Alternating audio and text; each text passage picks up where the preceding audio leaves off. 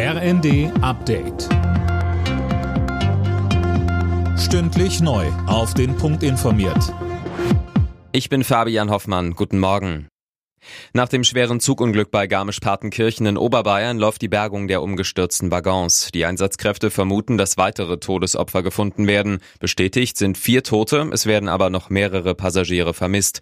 Gestern Mittag war die Regionalbahn auf dem Weg nach München entgleist. Verkehrsminister Volker Wissing. Die Bilder, die uns aus Garmisch-Partenkirchen erreichen, sind dramatisch. Meine Gedanken und mein Mitgefühl sind bei den Verletzten, den Opfern und ihren Angehörigen. Unsere Experten sind vor Ort, um die Unfallursache gemeinsam mit äh, der Polizei zu ermitteln.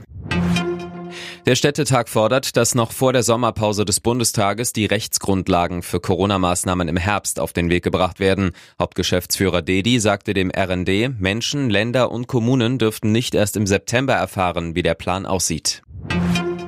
Mit einem großen Konzert im Buckingham Palast gehen die Feierlichkeiten zum Thronjubiläum der Queen heute weiter. Mehr als 20.000 Gäste werden erwartet. Unter anderem treten die Band Queen, Diana Ross und Elton John auf. Elizabeth selbst ist wegen gesundheitlicher Probleme nicht dabei. Für die deutsche Fußballnationalmannschaft steht heute ihr erstes Spiel in der Nations League an. Das Team von Hansi Flick ist gegen Europameister Italien gefordert. Anstoß in Bologna ist um 20.45 Uhr. Am Dienstag geht's dann in München gegen England. Nationalspieler Josua Kimmich.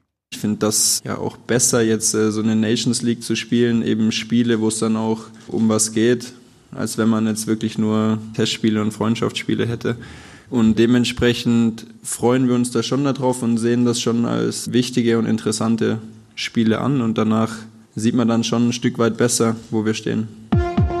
Alle Nachrichten auf rnd.de